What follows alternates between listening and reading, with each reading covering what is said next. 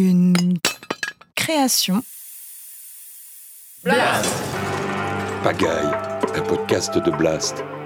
Un micro pour entendre ce qui se passe dans nos territoires. Il se passe quoi? Troisième épisode. passe quoi? Il se passe quoi à Besançon? Ou les tribulations d'une statue de Victor Hugo face à l'extrême droite. Ou plongée sonore d'Alexandre Hérault et de Vincent Deck dans la mouvance identitaire de Franche-Comté. Au bras de la statue de Victor Hugo, une pancarte on ne peut plus explicite, White Power, un symbole de l'extrême droite. La photo est prise par ceux qui vont barbouiller la statue de peinture blanche. Postée sur les réseaux sociaux, elle a sans doute orienté les enquêteurs. La peine maximale pour ce genre de délit est de 10 ans d'emprisonnement. Cet acte misérable fut commis dans la nuit du 21 novembre 2022 dans la capitale franc-comtoise, sur cette statue de Victor Hugo, réalisée par Ousmane Sow. C'est pour célébrer l'humaniste et le républicain engagé, considéré comme l'un des écrivains les plus importants de la littérature mondiale, le génie siècle, le plus grand des abolitionnistes selon Robert Badinter, que le sculpteur sénégalais Ousmane Sow avait consacré une de ses œuvres majeures. Et cela dans le cadre d'une commande de Médecins du Monde pour la célébration de la Journée mondiale de lutte contre la misère en 2002. Ce bronze fait partie de la série que l'artiste décédé en 2016 consacra aux grands hommes. La statue est inscrite désormais au cœur de la cité paisible, sur l'esplanade des droits de l'homme, en face de la mairie. La présence tutélaire d'un Hugo humble, habillé en Jean Valjean et regardant sa montre comme pour défier le temps, est ainsi immortalisé par Ousmane Sow et accompagne chaque bisontin depuis 20 ans. Cet acte de vandalisme n'avait pas la force d'un drame romantique et n'était pas à la hauteur des pièces de l'auteur d'Hernani ou Lucrèce Borgia ou de Ruy Blas. Il ne possédait pas non plus la puissance poétique des contemplations. C'est une évidence. Mais nous avons décidé de vous livrer le récit minutieux d'un acte odieux dont la portée symbolique dépasse les murs de cette préfecture du Doubs, devenue depuis quelques années l'un des épicentres de la fachosphère française. Cela s'est passé ici, sur les bords du Doubs, mais on le sait à Blast, cela pourra ressurgir là-bas, en plus dur encore, près de chez vous. Je vous écoute. Monsieur le procureur, euh, Étienne Manteau, merci de nous recevoir ici euh, à votre bureau au tribunal judiciaire de, de Besançon. Pour vous, euh, vous avez le dossier sur les yeux. Comment tout ça a-t-il commencé? C'est une affaire assez singulière. Il faut savoir que Victor Hugo est une figure euh, majeure de la ville de Besançon. Il y a une maison, Victor Hugo, un musée, euh, la maison dans laquelle euh, ses parents habitaient en 1802, même s'il n'a pas séjourné ensuite longuement à, Besançon, c'est resté une figure majeure à laquelle la ville est, fortement attachée et qui a conduit la mairie en 2002 à commander à Ousmane Sow une statue. Cette statue, elle était particulière parce que euh, d'emblée, Ousmane Sow avait voulu euh, en faire une, une statue, euh, un bronze coloré. Et avec ce choix fait par l'artiste de colorer vraiment en blanc les cheveux, puisque c'est un Victor Hugo vieillissant qui regarde sa montre.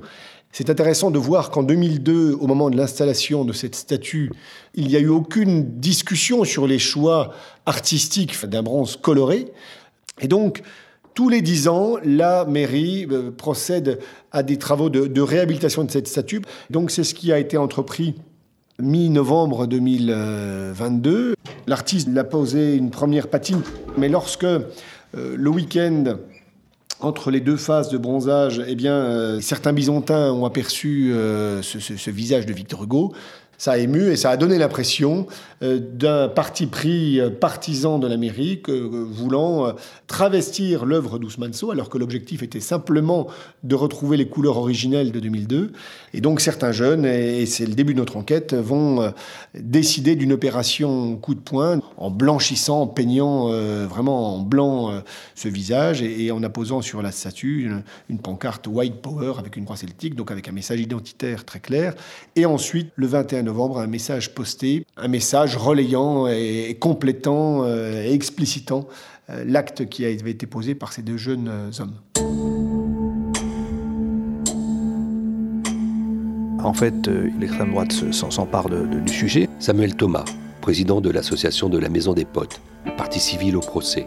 L'extrême droite s'empare de- de- du sujet en considérant que euh, on est en train de falsifier une statue pour modifier la couleur de peau de Victor Hugo afin de montrer euh, que Victor Hugo était euh, de la même couleur qu'Ousmane et que donc ça serait du wokisme et qu'on est en train de, de changer la couleur de Victor Hugo alors qu'il faut quand même euh, sauvegarder la couleur des blancs qui sont aujourd'hui en danger de, de, se voir obligés de se grimer pour, pour être appréciés. Enfin, il y a une théorie complètement dingue qui ressort au niveau de l'extrême droite selon laquelle euh, on serait en train de, de modifier les statuts des gens pour qu'il y ait plus de noirs finalement sur les statuts et qu'on va, on va noircir les, les, les blancs pour que les gens soient contents. Donc c'est ça l'attaque de l'extrême droite sur cette statue. Alors, ils y connaissent rien en art, mais ils cherchent pas à connaître, savoir est-ce que la modification de la couleur est définitive ou pas. Peu importe. Pour eux, ça sert un discours politique en disant les blancs sont en danger. À partir de là, Anne Vigneault, maire Europe Écologie Les Verts de Besançon. Il est arrivé qu'un journaliste a considéré que nous avions euh, finalement dévoyé l'œuvre pour euh, justement euh, répondre à un imaginaire qui, qui était travaillé depuis déjà maintenant quelques mois. Celui que quand on est écologiste, femme, eh bien on est wokiste, c'est-à-dire que on transforme finalement les, les, les combats contre le racisme, etc., comme étant un combat finalement contre les Blancs. Et donc, on a vu finalement les réseaux sociaux s'en emparer.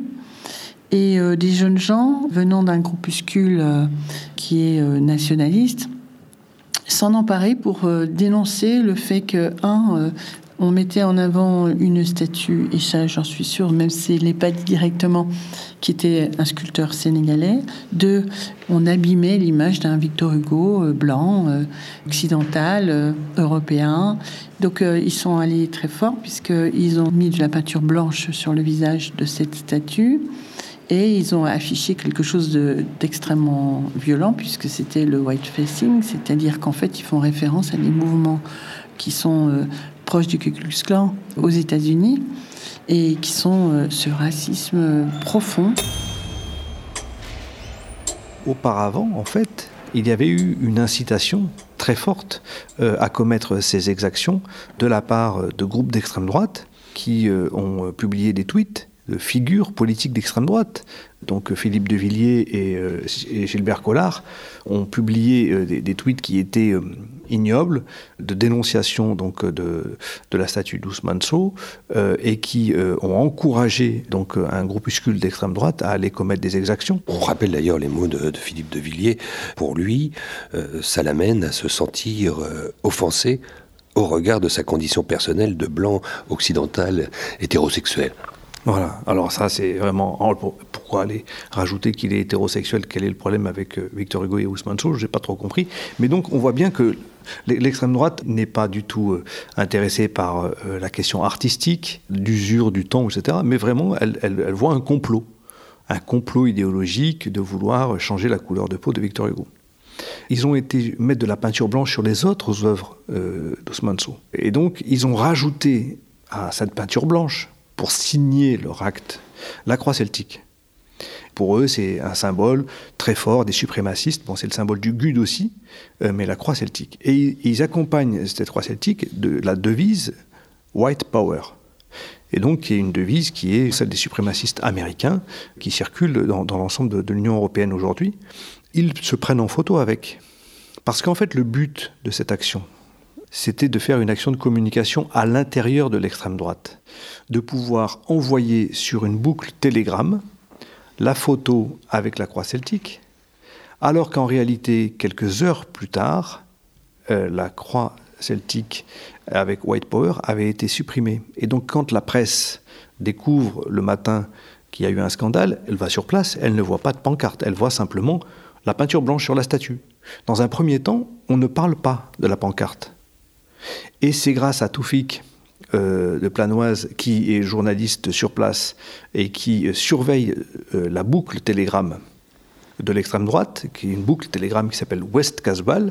C'est lui qui découvre qu'ils ont revendiqué leur opération sur cette boucle Internet de groupes d'extrême droite de toute l'Europe, de groupes nationalistes, et qu'ils ont publié euh, la photo avec euh, la croix celtique et White Power, avec un message en disant, euh, voilà, on a réagi, regardez, le groupe nationaliste de, de Besançon, il est efficace, il mène des actions, vous pouvez être fiers de notre petit groupuscule local.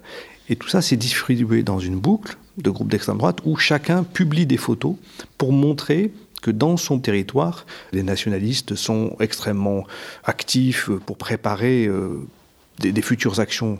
Et ce groupuscule d'extrême droite-là publie des publications qui sont éphémères, sur lesquelles il y a le visage des gens, et celles qui sont durables, il n'y a pas le visage des gens. Et heureusement, euh, il y a des journalistes engagés euh, contre le racisme qui surveillent et qui récupèrent même les publications éphémères. Et donc qui nous récupèrent aussi avec le visage des gens. Là, on n'avait pas la photo avec le visage des gens, ils étaient cagoulés. Et c'est grâce à Toufik, il y a eu une enquête qui a permis de les identifier.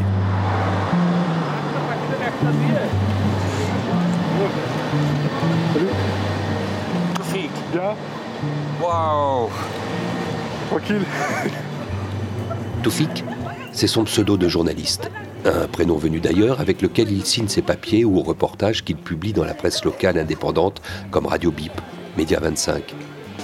Blanoise, c'est le quartier populaire, une banlieue de la Cossu Besançon, malmenée par les politiques de la ville. Mais cela serait un autre sujet. C'est là que Toufik a décidé de vivre depuis toujours, lui qui, comme Hugo, a de la tendresse pour tout ce qui est faible. Avec sa barbe hirsute, sa casquette de Gavroche et son allure de grand ours, il arpentera tous les lieux où s'affiche l'extrême droite et relaiera tous les cris de ceux qui n'ont pas abandonné la lutte, et cela sans répit et sans peur aussi. Quand il n'est pas sur le terrain pour suivre l'actualité avec sa plume et son appareil photo, il passe ses jours et ses nuits à traquer sur Internet tous les agissements locaux de la mouvance fasciste et s'attache à consigner l'ensemble des traces que la nuée protéiforme de la fachosphère laisse parfois bien malgré elle sur la toile au sein des réseaux sociaux, réseaux qu'il a recensés et infiltrés. Toufik sort rarement de Planoise pour son plaisir et ne se sent en sécurité que dans sa barre HLM, sachant qu'on viendra jamais lui rendre visite ici. Et c'est rarement qu'il fait pénétrer quelqu'un dans sa tanière, une sorte de planque où il veille. Toufik, quand on rentre euh, dans ton T3 de cette euh, partie-là de, la planoise où tu vis, euh, tout est noir. Et c'est pas un gamer qui est devant nous, mais c'est le même écran. Là, par exemple, donc euh, là, j'ai pris une, photo euh, réalisée par les néo-nazis eux-mêmes. C'est sur la descente du 19 mai dernier à, Besançon, où donc euh, ils s'étaient retrouvés les, les néo-nazis locaux, donc Vandal Bezac, avec divers groupuscules de France. Donc les Bretons du Corrigan Squad, Division Martel, c'est plutôt les Parisiens Île-de-France, Infréquentable Dijon, donc en Bourgogne voisine, et puis deux trois éléments épars à droite à gauche. Donc c'est le genre de photos qui sont diffusées sur leur réseau, euh, Telegram en particulier. Là, par exemple, on a une banderole avec un soleil noir qui est un, symbole du, Troisième Reich, la croix celtique euh, qui est devenue un classique à l'extrême droite. Ils sont tous en noir, ils sont évidemment euh, pas reconnaissables parce que les visages euh, sont floutés. Floutés ou cagoulés. Donc là, voilà, on a une, bonne vingtaine d'individus qui sont prétendument en marge d'un entraînement à la bastonnade. Donc c'était juste avant leur descente effective le soir même à Besançon. Est-ce qu'on va retrouver sur cet écran, en scrollant un tout petit peu, euh, l'origine de l'affaire qui euh, me fait venir ici, celle euh, justement de la statue de Victor Hugo maculée, vandalisée? Comment tu as, toi, connaissance de ce qui s'est passé cette nuit-là? Moi, comment je remonte le, truc, c'est euh, après c'est une, logique intellectuelle extrêmement basique. Euh, il y a une polémique à ce moment-là sur le fait que euh, la rénovation de la statue de Victor Hugo ne serait pas conforme à l'original et que ce sera encore un coup d'évoque de, de, la mairie. voilà. Donc ah, c'est une polémique nationale, tout Absolument. C'est une polémique nationale dont se saisit presque exclusivement finalement la fachosphère. Donc c'est pour ça que tout de suite, je sais qu'il y a un intérêt très particulier euh, de ces gens-là sur euh, ce sujet. Ces gens-là, alors, qu'est-ce qu'ils disent? Est-ce qu'ils disent il faut qu'on fasse quelque chose? Certains sur euh, certains réseaux bien particuliers, effectivement, la veille évoquaient très explicitement le fait de devoir euh, redonner les, vraies couleurs à cette statue. Et quand effectivement le lendemain on est alerté, on fait le lien direct, voilà, concrètement. Et puis après, il y a ce genre d'opération qui est devenue aussi assez récurrente. Euh, à Besançon, on a eu l'inauguration d'un passage aux couleurs arc-en-ciel, par exemple, en référence au mouvement LGBT, qui avait été très vite vandalisé par des croix gammées la statue d'Henriette de Cran, érigée en figure féministe du coup, euh, en tout cas pour le combat euh, des femmes euh, contre l'obscurantisme, qui avait été aussi très rapidement vandalisée. Donc c'est un mode opératoire qui fait que on, se doute bien que c'est bien cette mouvance-là qui a à 99% pu commettre cet acte. Et puis après, très rapidement, on va avoir une revendication sur un, de leurs réseaux, West Casual, donc sur Telegram, où euh, il y a une revendication euh, extrêmement explicite, avec un, petit panneau où il y a marqué White Power avec euh, deux croix celtiques, et puis un petit texte, voilà, l'initiative des nationalistes locaux, la statue de Victor Hugo dégradée par la mairie, a été restaurée, arbore désormais une belle couleur blanche, bien française, bien byzantine, bien 19e. Donc euh, quand euh, certains, surtout à droite, euh, on commence à dire oui, mais on n'a pas la preuve que ce soit les fachos, etc. Moi, je publie effectivement cette chose-là, parce que là, on a la démonstration par A plus B que c'est un acte raciste. pas de doute. Parce que là, au-delà aussi de la, pancarte, on a quand même aussi à côté un simulacre de, de salut fasciste suis là pour dire le droit. En tant que procureur de la République, eh bien, euh, j'ai aussitôt donc décidé l'ouverture d'une enquête qui est diligentée aussitôt après la, constatation des, faits, avec une qualification des faits euh, de dégradation grave d'un bien première séquence aggravante d'utilité publique, cette euh, statue, et dégradation commise dans le cadre d'une revendication raciale de, suprématistes blancs. J'ai saisi donc le commissariat de, police de Besançon de cette enquête. Le procureur de la République a, trouvé une équipe de policiers déterminés qui se sont euh, occupés d'aller vérifier dans la période de minuit quel téléphone portable avait été borné aux alentours de la statue, et puis ensuite de regarder quelle caméra de surveillance autour de, cette place de l'hôtel de ville avaient pu filmer aux environs de minuit les, groupes euh, qui ont commis cette exaction. Et donc ils les trouvent en train de mettre leur cagoule dans une rue adjacente. Et là, leurs visages leur sont connus. Et surtout, les téléphones portables, ils ont eu euh, euh, l'idée de venir avec leur propre téléphone portable parce qu'ils voulaient se prendre en photo. Et ils voulaient revendiquer leur action avec leur téléphone portable qui est connecté à euh, une boucle. Donc il fallait que ce soit leur téléphone pour vite pouvoir communiquer la photo à leur boucle. Et donc ils ont pris leur propre téléphone portable. Et ce propre téléphone portable, eh bien, les services de renseignement téléphonique ont donné l'identité des, porteurs de ces numéros. Et euh, c'était ces deux personnes-là. Et puis, ils ont été euh, donc sur les réseaux sociaux, les policiers qui ont fait leur travail, ont trouvé que ces personnes-là eh bien, apparaissent sur les communiqués de presse d'une organisation étudiante de droite extrême qui s'appelle la cocarde étudiante, et qu'à partir de là, ils ont euh, trouvé des connexions aussi avec euh, la photo que, que Tofik avait trouvée, et qui était celle qui avait été publiée au nom de la cocarde étudiante aussi. Et donc, l'enquête a abouti rapidement à identifier les personnes. Une perquisition a eu lieu chez eux. Et là, ils ont découvert qu'en fait, ces individus étaient en connexion avec beaucoup d'autres groupes d'extrême droite dont ils avaient récupéré les éléments de propagande, des autocollants, des affiches, etc. Et que ces groupes d'extrême droite euh, se, concurrencent dans l'idée d'être les plus euh, nationalistes et les plus efficaces dans la capacité à transmettre la peur. Ils revendiquent notamment très souvent les actions violentes qu'ils mènent contre les antifascistes. Donc ça, ça apparaît vraiment comme quelque chose de dangereux pour des journalistes antifascistes qui ne serait pas antifasciste Et donc on peut tous se sentir menacés par ces groupes-là qui revendiquent de mener des actions violentes contre les antifascistes. Et, et donc les, enquêtes ont montré que c'était des gens qui étaient dans des groupes dangereux. Maintenant, le jour du procès, on a appris beaucoup de choses sur les ramifications, même avec le parti Rassemblement national. les deux, à la base, étaient au Rassemblement national.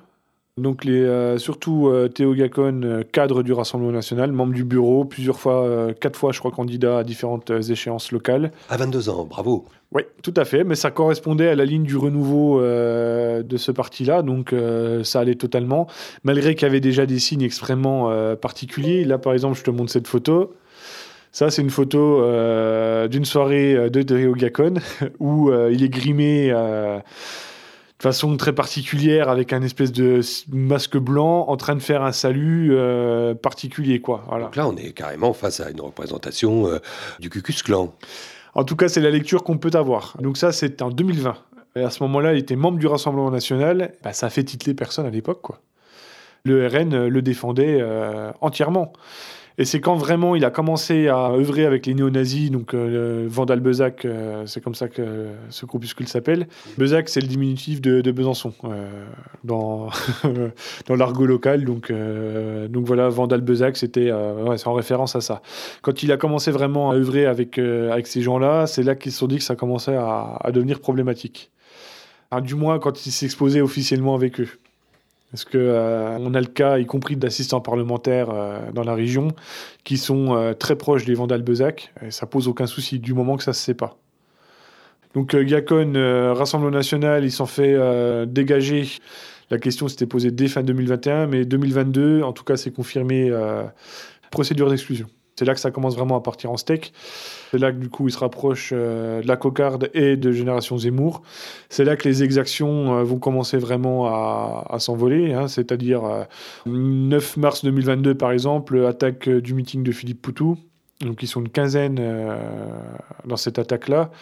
Il n'y en a qu'un seul qui finalement est renvoyé en correctionnel, c'est le fameux Alexandre Meuret qui est un néo-nazi, pareil, notoire, qui est sur Besançon depuis, depuis des années et des années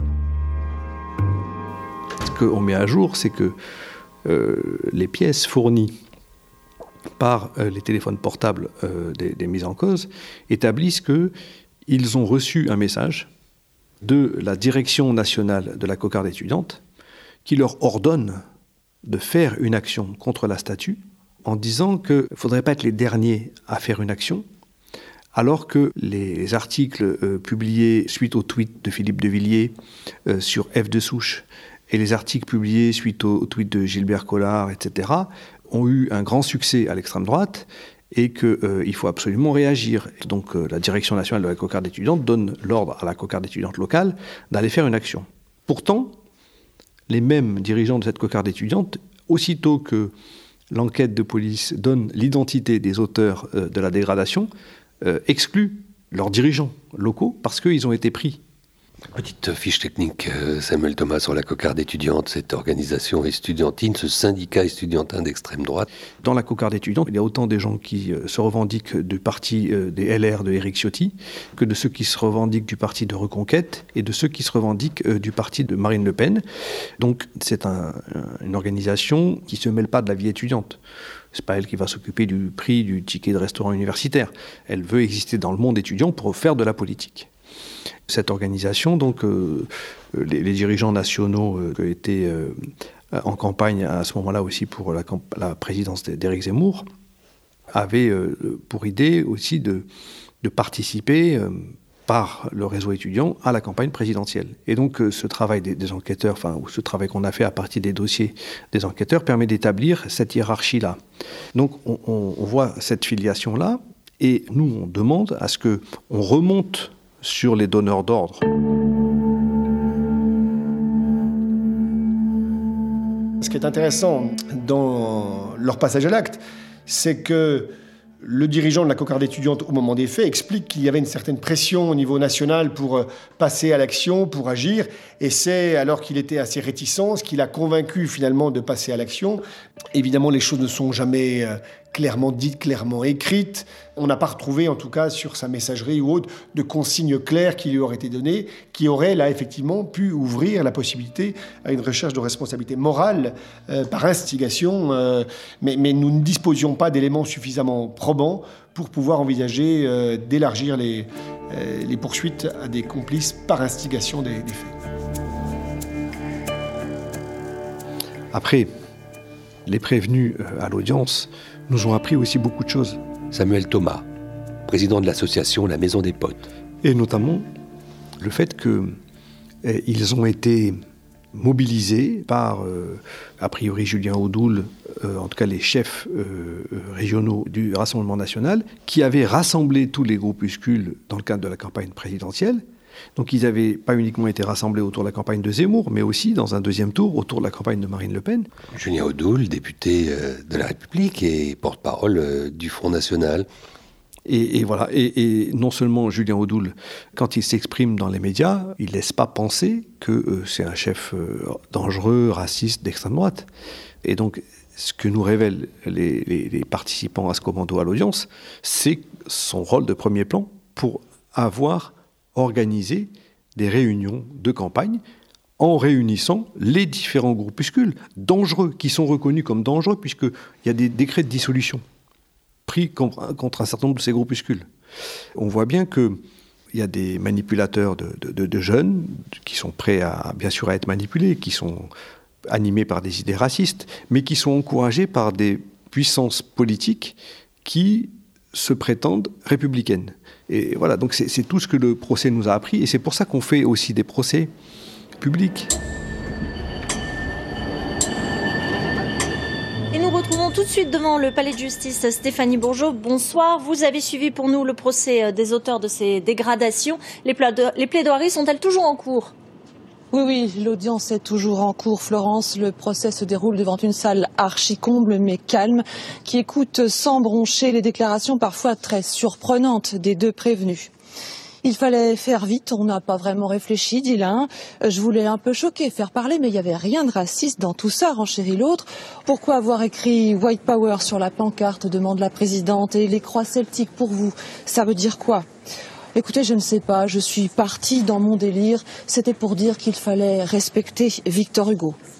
Après avoir longuement tenté d'établir un contact visuel avec euh, les prévenus dont le regard est resté rivé au sol, l'avocat de la ville martèle Nous n'avons pas affaire là au bariolage innocent d'un abribus par deux écervelés. Non, il y a bien ici un mobile nauséabond, dit-il. Le racisme, circonstance aggravante, est bel et bien la motivation principale des prévenus. Et c'est là tout l'enjeu de ce procès pour les parties civiles, poussées dans la lumière crue de la justice, ceux qui œuvrent de moins en moins souvent dans l'ombre. La parole est désormais à la défense. Donc quand on arrive au procès, je suis au procès parce que je vais être en face de ces jeunes gens. Mais pour moi, c'est important de leur montrer que la maire de la ville de Besançon, elle est là parce que non seulement elle a déclenché une enquête, non seulement elle a fait en sorte qu'on les retrouve, et surtout que humainement, on se trouve l'un en face de l'autre. Cependant, euh, il faut reconnaître que l'un d'entre eux, jusqu'au bout, est allé dans, dans une arrogance. On a senti jusqu'au bout sa volonté de continuer à, à démontrer qu'il le, faisait volontairement, puisqu'à la sortie du procès devant les caméras, il faisait un, un geste de, de V de victoire. Enfin, la justice ne l'a pas l'air de l'impressionner beaucoup. Donc moi, c'est ça aussi qui m'inquiète. Et il ne faut jamais les lâcher, quoi. Jamais. La salle est pleine hein, en, ce vendredi 27 janvier 2023 à 16h45. Euh, c'est la salle A du palais de justice de Besançon, ici où nous sommes. Euh, votre substitut, Madame Keller, euh, propose une peine de 12 mois d'emprisonnement avec deux ans de sursis probatoire. Ça ne va pas être suivi. Euh, et, pour beaucoup euh, d'observateurs, euh, cette peine qui va être prononcée s'avère être très décevante, bien en deçà de ce que justement le parquet avait demandé, de ce que vous aviez demandé. Le, le tribunal a fait un choix autre, mais ce qui explique la décision du tribunal, c'est vraiment leur repentir euh, exprimé à l'audience. Alors, était-il vraiment sincère? Et toute la question est, là, mais en tout cas, c'est manifestement ce qu'a considéré le tribunal, c'est qu'il était en partie euh, sincère. Alors, vous comprenez, euh, Monsieur le procureur, cette peine finalement assez peu sévère qu'il leur est infligée, d'ailleurs il leur reste peu de temps pour les réaliser, ces travaux d'intérêt généraux, me semble-t-il. Oui, ces, travaux d'intérêt généraux sont en cours d'exécution. Alors, vous savez, par rapport à, à payer une amende, 140 heures de travail d'intérêt général, c'est pas du tout une peine anodine, hein, euh, malgré tout. Au total, c'est aussi 4500 euros de dommages et intérêts. Euh, donc euh, voilà, je, ne parlerai absolument pas d'une peine symbolique, même si effectivement elle est en deçà des réquisitions. Ça reste une sanction vraiment très concrète. Et au final, qu'est-ce qui était important également par rapport à la justice, c'est que ces individus soient condamnés également à payer la réhabilitation qui est intervenue aux frais, j'insiste, des condamnés. Ce procès, quels sont les souvenirs, parce que j'imagine que là aussi tu y étais, que tu gardes aujourd'hui de, ce moment-là c'est un Titanic judiciaire en réalité. On met ce petit euh, canot de sauvetage là euh, et puis on le met bien dans la lumière pour dire regardez, on fait quelque chose. Après, Qu'est-ce que ça a fait au, final? Ça en a fait deux petites starlettes euh, du milieu néo-nazi. Ah oui. Euh, bah, ils se sont fait jarter de toutes les organisations euh, entre guillemets légales, mais pour tout ce qui est néo-nazi pur jus, ça en a fait deux petites starlettes. Ils sont repartis avec quelques heures de tige et puis basta quoi. D'ailleurs, pour ce qui est de Gacon, par exemple, il a toujours pas effectué ces heures de tige. Ça veut dire qu'ils agissent, cette toute petite frange de cette population excitée et dangereuse, en tout, avec ce sentiment d'impunité en quelque sorte. Ah mais totalement. Euh, il y a euh, des dizaines et des dizaines d'affaires euh, chaque année à Besançon. Alors quand je dis affaires, ça peut être la petite plainte ou la grosse descente. Hein, c'est, et le taux de poursuite est ridiculement faible, quasi inexistant. On a eu cette affaire-là où effectivement il y a eu un traitement extrêmement rapide, mais parce que la maire est intervenue, parce qu'il y a eu une effervescence locale et nationale, Autrement, euh, ça aurait fait comme tout le reste, c'est-à-dire comme, euh, comme le, par exemple la, statue d'Henriette de Cran ou, euh, ou le passage piéton arc-en-ciel, sans suite, direct. Certains diront, ceux qui observent la vie locale, que c'est finalement l'arbre euh, qui cache un peu la forêt, que, il y a ici, euh, dans le Doubs, une extrême droite qui se sent pouvoir agir euh, en toute impunité avec une certaine, si le mot n'est pas prononcé, clémence de la part de la justice. Vous savez, sur les 12 derniers mois, c'est cinq militants d'extrême droite qui ont été euh, condamnés euh, ici à, Besançon pour euh, des violences lors d'un meeting politique, pour la position de Croix de Lorraine sur des mosquées. Je, je ne crois pas qu'on puisse, dans beaucoup de parquets de France, faire état d'autant de faits élucidés avec des auteurs jugés à bref délai. Donc ce procès que, certains font et que j'entends de façon régulière d'un parquet qui serait très euh, favorable aux idées extrême droite, euh, là, je veux dire, me fait sourire. Et euh, par l'extrême droite, je suis considéré comme quelqu'un dangereusement extrémiste à gauche. Donc, vous voyez, cela me fait réaliser combien il est difficile dans un monde qui devient de plus en plus clivé, où on a du mal à s'entendre, à s'écouter, combien euh, il est difficile en tant que procureur de la République aujourd'hui d'essayer euh, de, symboliser ce, respect de la, la, loi, mais, qui passe aussi par un respect de la liberté d'expression, qui reste quand même euh, le point cardinal d'une vie en commun en démocratie. Ah, il est clair que les peines qui sont prononcées et, les montants de dommages et intérêts, ça reste vraiment dérisoire. Samuel Thomas, président de l'association La Maison des Potes. Et quand on a euh, commis une violence comme ça, morale, auprès de millions de personnes, la sanction doit être plus élevée que si on a mis euh, une enveloppe dans la boîte aux lettres de son voisin, dans lequel on lui a dit sale nègre. Bon. Et donc, la sanction, le montant des réparations et le montant de l'amende aurait dû être significatif. Bon. Aujourd'hui, au Diacone ou Emmanuel Mondré, ils doivent verser 500 euros à la maison des potes, 2000 euh, euros peut-être de frais de dégradation, et puis, et puis c'est fini. Et une petite centaine d'heures, 140 pour être précis, de travaux d'intérêt généraux. C'est pas dissuasif, et pourquoi est-ce que euh, la justice doit envoyer des messages forts à ces groupuscules-là? C'est parce qu'il y a une recrudescence des groupes d'extrême droite qui euh, mènent des actions violentes. Il y a une recrudescence à Besançon, il y a une recrudescence à Belfort, il y a une recrudescence à Lyon, il y a une recrudescence à Paris. Et on les attrape très rarement. Et donc euh, ces groupes d'extrême droite, ils sont très rarement convoqués devant les tribunaux. Et donc les rares fois où on les attrape, eh bien il ne faut pas euh, euh, avoir la main qui tremble et il faut mettre des peines lourdes, il faut mettre des réparations lourdes pour que ça envoie un message.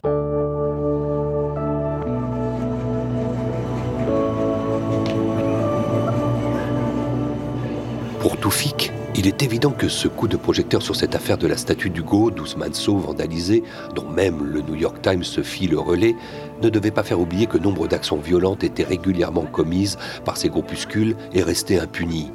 Il était parvenu à convaincre Patrick et Charles de venir parler de leur combat au quotidien en tant que militants des droits LGBT, et cela alors même que l'agression qu'ils ont récemment subie n'était pas encore jugée. Patrick, dissimulé sous un pseudo, nous demandera de maquiller sa voix et Charles nous suggérera que cet entretien ne se fasse pas au milieu des passants à visage découvert devant la statue vandalisée qui nous avait réunis, mais plutôt au sein des murs de leur faculté de lettres pour être en quelque sorte abrité par la culture et l'esprit d'ouverture que cette université avait depuis toujours distillé.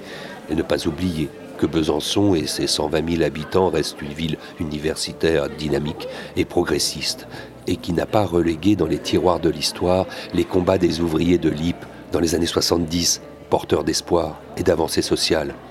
Alors, oui, témoigner pour que la vigilance s'accroît et que l'impunité ne s'installe pas.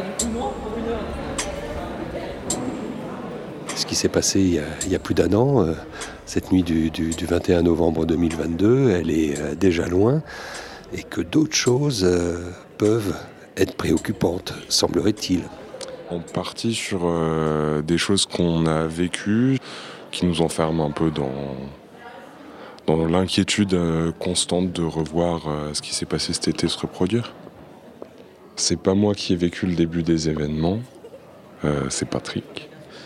J'étais au bar avec une amie où on a plutôt l'habitude d'aller et on a vu des individus on, savait par euh, des bruits de manif, ce genre de choses, qu'ils euh, étaient affiliés à l'extrême droite.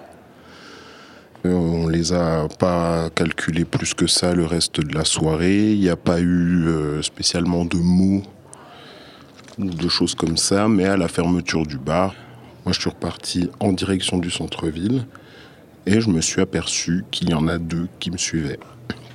C'est à ce moment-là du coup que j'ai choisi de faire euh, délibérément un détour pour essayer de, me mettre sur une terrasse qui était encore ouverte.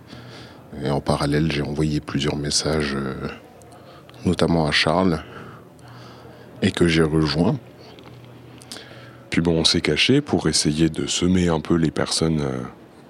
Euh, je suis ressorti pour voir s'ils étaient partis et ils se sont retournés, m'ont approché. Ensuite, à partir de là, c'est passé euh, très très vite. Prise de bec verbale, euh, des cris, des reproches. Euh, j'ai pas tout compris ce qu'on me disait. Et puis ensuite, bah, des coups. J'ai fini par terre et tabassé au sol. Toi aussi, Patrick? Bah, Contrairement à Charles, moi j'ai pris qu'un seul coup, mais qui a été terriblement efficace puisque ça m'a fracturé le nez. Qu'est-ce qu'on sait de, de leur intention? Ce qui s'est passé, c'est, je pense, parce que euh, je milite. Moi, je milite pour les droits des personnes trans. Et dans ce qui s'est passé, il y a plusieurs insultes qui sont ressorties. Pédale, euh, sale trans. Ce qu'on voit de plus en plus, c'est euh, ces petits groupes de fachos qui essayent de se montrer, de s'incruster, de faire du bruit, jusqu'à effectivement en fait, fracasser des gens. Mais euh, l'extrême droite locale étant en train de prendre une voix un peu plus forte, euh, se permet plus d'action qu'avant. Euh, et, Victor Hugo, ça a été un espèce de catalyseur parce qu'il représente aussi. Alors qu'en fait, ces imbéciles, ils avaient juste à attendre que la peinture s'oxyde. S'ils voulaient avoir un Victor Hugo blanc. Et un Victor Hugo noir aurait pas été un problème non plus. En fait, c'est. Fallait juste pas être raciste est trop con. Et ça, c'est plutôt inquiétant. Ce qui peut être inquiétant aussi, c'est parfois le sentiment d'impunité avec lesquels euh, ces personnes euh, commettent leurs euh, exactions. Et en l'occurrence, il y a eu un traitement judiciaire de ce qui vous est arrivé, Charles et, Patrick? oui, nous on a porté plainte quelques jours après l'agression. On, est allé à, à l'IML du coup pour constater nos blessures tout ça, tout ça. Euh, L'Institut médico-légal, c'est ça Médico-légal, oui. Donc on peut se dire, à cet instant T, que la justice va passer. La justice, en tout cas, elle nous fait bien attendre.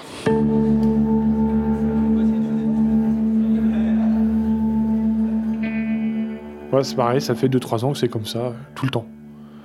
Multiples menaces, euh, divulgation de mon numéro de téléphone et de mon adresse personnelle. C'est devenu assez récurrent maintenant, F de souche, boulevard Voltaire, même euh, valeurs actuelles. En fait, en fait toute, la, toute fachosphère. donc les menaces. Les dernières qu'il y a eu, là, c'était euh, fin novembre, euh, ce qui a valu d'ailleurs euh, une mise sous protection policière partielle. Et à part le chat, j'ai vu personne à l'entrée de ton HLM. Non, j'ai une particularité, c'est de vivre à Planoise. c'est un peu une assurance vie, parce que pour beaucoup de gens, c'est un peu à coupe-gorge ou qui résume à des règlements de compte et à des assassinats. Mais c'est ce qui me protège aujourd'hui en réalité. je sais que les FAF ne viendront pas ici. Il n'y a pas un moment euh, où la parano euh, peut envahir le champ, où la peur peut s'immiscer là où on l'attend pas? La parano et la peur, jamais. Pour moi, ce sera l'exil ou le caniveau, je pense. Voilà, pour être très clair. Surtout au rythme où vont les choses. Euh, à un moment donné où le Rassemblement national devient un parti totalement fréquentable. Je pense que voilà, c'est une nécessité de, continuer à documenter ce genre de choses. Il faut pas que l'aspect militant il prenne le pas non plus sur, euh, ce qu'on peut sortir. Moi, j'ai jamais été attaqué sur la véracité, euh, par exemple, des, éléments que j'ai pu produire sur l'extrême droite euh, depuis 15 ans. Donc, Ton syndicat te soutient Oui, effectivement, le CNJ-CGT me soutient, mais même beaucoup plus, enfin au-delà. c'est voilà, c'est systématique. Dès qu'il y a ma gueule qui apparaît quelque part, c'est un peu comme un catalyseur au niveau flic et facho, ça vient quoi. Euh, donc les procès, euh, en fait, ils, tombent, ils tombent systématiquement, quoi. Mais c'est à chaque fois la même histoire. Il y a eu un blocage de gare. Euh, donc pendant une quarantaine de minutes, tu as une cinquantaine de manifestants qui, qui sont sur les rails. moi, je suis là, je couvre ça. Brassard presse. Quand on me demande à chaque fois qui je suis, je montre ma carte de presse. J'y apparais pour traverser les rails. Donc, en tout et pour tout, ça a été parce qu'il y a un, un, direct de Radio Bip qui le démontre parfaitement. 1 minute 14. Et ça suffit pour me renvoyer en correctionnel pour euh, entrave euh, à la circulation ferroviaire. J'étais condamné sur ce, sur ce fait-là, en première instance. Donc là, il y a un appel en cours. Donc condamné à un euro d'amende, hein. euh, ça peut prêter à, sourire. Hein. Mais on est quand même encore sur une... en tout cas, une, une culpabilité qui est reconnue pour un travail journalistique. Là, ça devient grave, parce que c'est la liberté d'informer qui est entravée. Oui, mais c'est tout le temps. C'est tout le temps ça. On se le permet.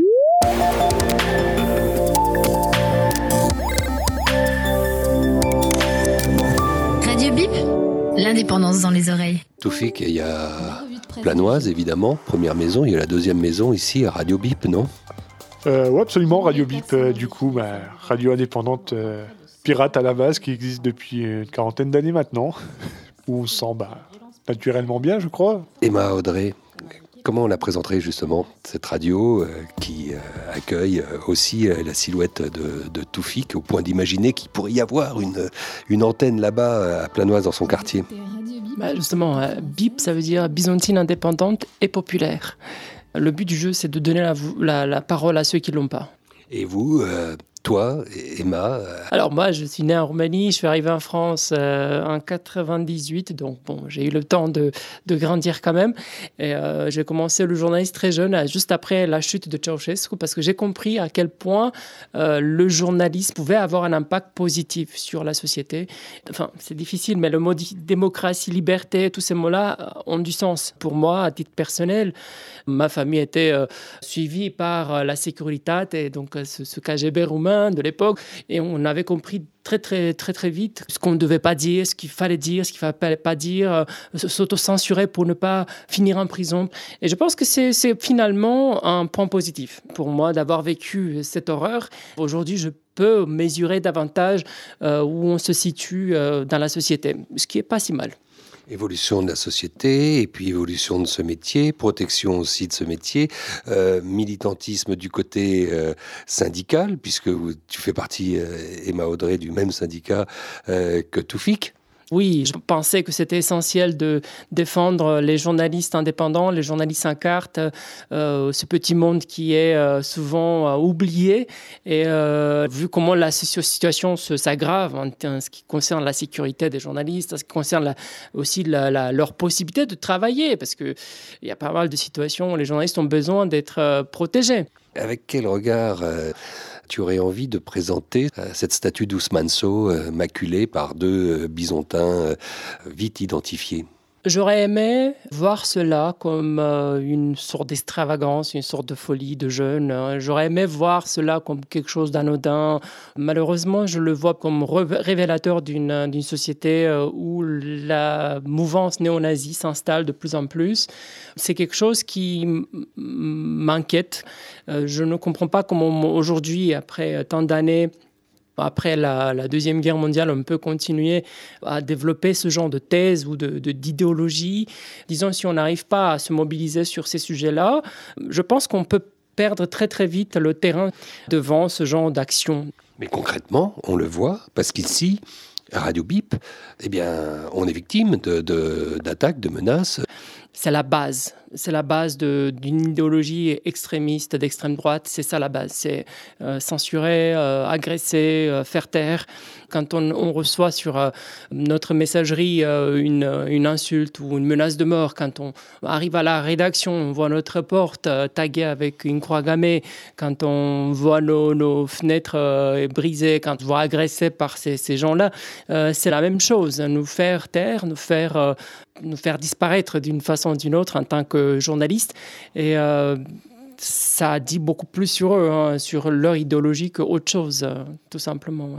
Mais malheureusement, euh, souvent, euh, ces personnes se trouvent devant une justice plutôt, j'ai envie de dire, pas laxiste, parce que je ne veux pas ce terme-là, mais ils sont plutôt vite fait pardonner, j'ai envie de, dire. Mais la réalité, elle est que bah, ces groupuscules s'organisent de plus en plus.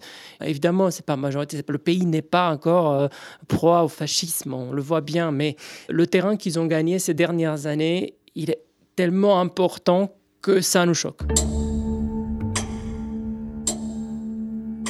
Regard, Toufik, sur euh, ce qu'est devenu euh, la presse et peut-être euh, un petit sentiment quand même de colère sur la mainmise, sur les médias des, des grands groupes. J'ai des rapports extrêmement tendus avec une partie de la PQR locale, en particulier les Républicains, parce que ces gens-là aussi euh, sont dans un virement euh, hallucinant. Il y a eu par exemple le traitement d'une kermesse qui avait eu euh, dans Amèche, pas très loin, un petit village pas très loin. Donc il y a une élue qui a fait un, blackface du coup, qui s'est grimé en, noir. Et le commentaire du journaliste, c'était on s'y croirait presque, comme dirait Chirac, ne manque que le bruit et l'odeur. C'est passé ça à la rédaction ou des choses euh, sur l'extrême droite, c'est-à-dire on essaie toujours de nuancer euh, un maximum, toujours sous l'angle du fait divers, jamais des questions de fond. C'est-à-dire que personne ne traite réellement ces questions-là, donc à nous de le faire. Mais euh, euh, aujourd'hui, euh, dans l'édition numérique, il y a un article qui relate le procès, la relaxe, du 10 janvier 2024, qui justement te lave de ces accusations, mais, et, qui ne te nomme pas en tant que journaliste, mais en tant que militant.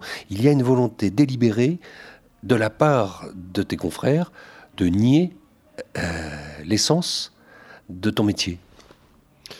Quand on a l'audace, malheureusement, dans une petite ville euh, comme, comme Besançon, euh, de, de s'en prendre à effectivement à une référence euh, qui, a, une position de monopole, rapidement on devient, on devient un ennemi. Donc là, pour, pour ce qui est de l'Est républicain, ça fait des années que c'est comme ça. C'est-à-dire qu'à chaque fois qu'il y a des articles qui sont consacrés au milieu militant, mais aussi sur ma pomme en particulier, systématiquement, c'est là pour, pour être à charge. Le but, encore une fois, c'est de dévaloriser euh, le travail euh, et, la reconnaissance que je pourrais avoir par rapport au fait que, ben oui, euh, je suis journaliste, ça, les emmerde, parce qu'ils ont leur idée du journalisme. Position de monopole, la moindre voix dissonante, ils essaient de la casser.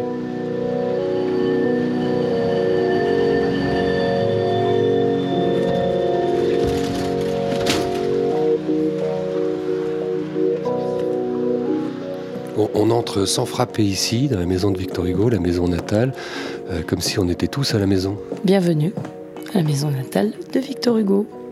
Certes, il y est né, mais il n'y est pas resté longtemps. Il est resté six semaines, mais il a maintenu les liens avec la ville. Et là, le temps est complètement suspendu. Cette pièce est absolument magnifique. Et effectivement, il y a même l'odeur Je pense que ces odeurs, ce parfum, ces ombres, ces présences aussi euh, ont dû, je romantise peut-être un peu, on a oublié quelqu'un dans cette affaire, Victor Hugo lui-même. On a oublié Victor Hugo. Samuel Thomas, président de l'association de la Maison des Potes, partie civile au procès. Mais à l'audience, beaucoup de, parties civiles, et la mairie notamment, euh, ont fait état de l'engagement de Victor Hugo pour euh, la République, pour la solidarité, pour l'égalité, pour la fraternité, pour l'éducation. Et moi, je me suis intéressé à Victor Hugo à 16 ans. Parce que ces jeunes, ils avaient 16 ans, ils ont peur que les Blancs disparaissent. Et Victor Hugo, à ce moment-là, lui, il a 16 ans. On est 20 ans euh, après l'indépendance d'Haïti. Et il, fait sa première œuvre dédiée à la cause de la lutte contre l'esclavage. Et cette cause, elle est portée par Bug Jargal. C'est le nom de son premier ouvrage qu'il a écrit en trois semaines à 16 ans. Et Bug Jargal était un chef noir rebelle des Noirs esclaves de Saint-Domingue qui donc mène une lutte armée extrêmement efficace puisqu'ils ont gagné euh, la guerre contre les troupes napoléoniennes. Et donc on voit que le premier ouvrage de Victor Hugo, il dit voilà, ben moi je, je me sens frère d'un homme noir. Et c'est son premier ouvrage. Et il a l'âge de ces gamins qui attaquent euh, cette statue. Et donc, moi, ça m'a semblé très important de, dire qu'il n'y a pas une incongruité au fait que ce soit un Sénégalais noir qui ait fait la statue de Victor Hugo. C'est pas du wokisme, c'est pas euh, une réinvention euh, de l'histoire et, de, faire de Victor Hugo un ami des Noirs qu'il n'aurait pas été. Ou, non, c'est être cohérent même avec la première œuvre de Victor Hugo qui dit voilà, je suis ami des Noirs. Et si cette statue euh, avait parlé, si Victor Hugo euh, vous avait parlé, qu'est-ce qu'il aurait dit? Eh bien, c'est c'est vrai qu'on a été lui chercher son soutien à Victor Hugo, puisque pas uniquement à l'occasion de ce procès, mais euh, on, on, fait ce qu'on appelle le Tour de France de l'égalité, et on passe par Besançon depuis dix ans. Et à chaque fois, on va devant la statue de Victor Hugo, on se met à ses côtés, on se prend en photo avec lui, en disant il nous envoie un message et qui nous encourage à faire ce travail d'éducation contre le racisme et qui nous encourage à défendre les valeurs de la République. Donc voilà, à chaque fois, on allait chercher son soutien en allant se prendre en photo avec cette statue d'Ousmane Sow de Victor Hugo à Besançon. Victor Hugo a toujours été comme euh, finalement un marqueur, une fierté. Anne Vigneault, maire de Besançon. Parce que finalement, est-ce que Victor Hugo, en naissant ici, il n'a pas euh, été euh, parmi toutes ces petites graines qui ont fait que la société s'est nourrie de cette histoire sociale et de l'humanisme que lui a, découvert tout au long de sa vie? Et il y a peut-être euh, une forme d'idéologie du déterminisme social euh, ici à Besançon.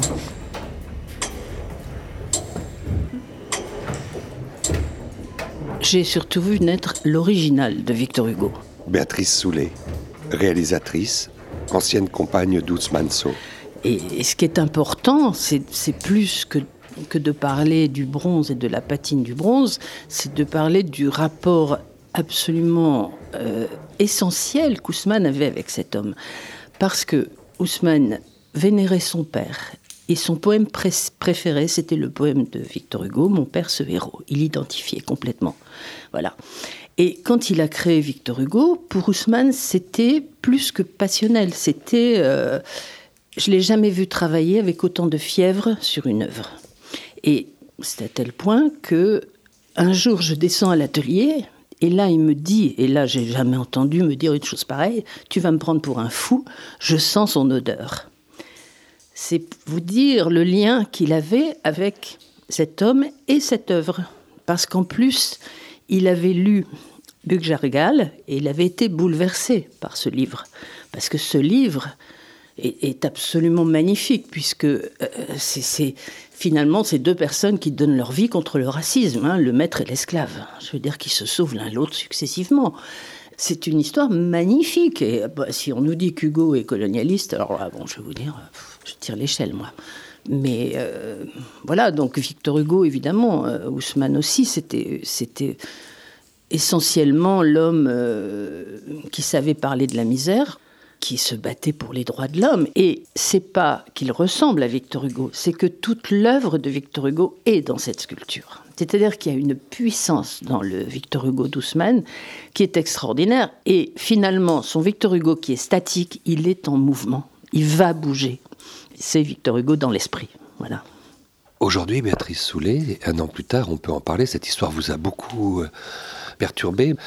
C'est un acte pas contre une intention artistique, mais c'est un acte politique. Écoutez, la, vandalisation des lieux, euh, qu'est-ce que vous voulez que je vous dise? Ça me consterne. C'est presque banal maintenant. Euh, les cimetières juifs, euh, etc. Quoi. Je veux dire, bon. Donc Victor Hugo, évidemment, c'est bien sûr que ça m'a blessé. Mais Ousmane n'était pas quelqu'un de politisé dans son œuvre. Voilà. Il avait des idées politiques très claires. Mais ce n'était pas un militant. Il était dans la vie.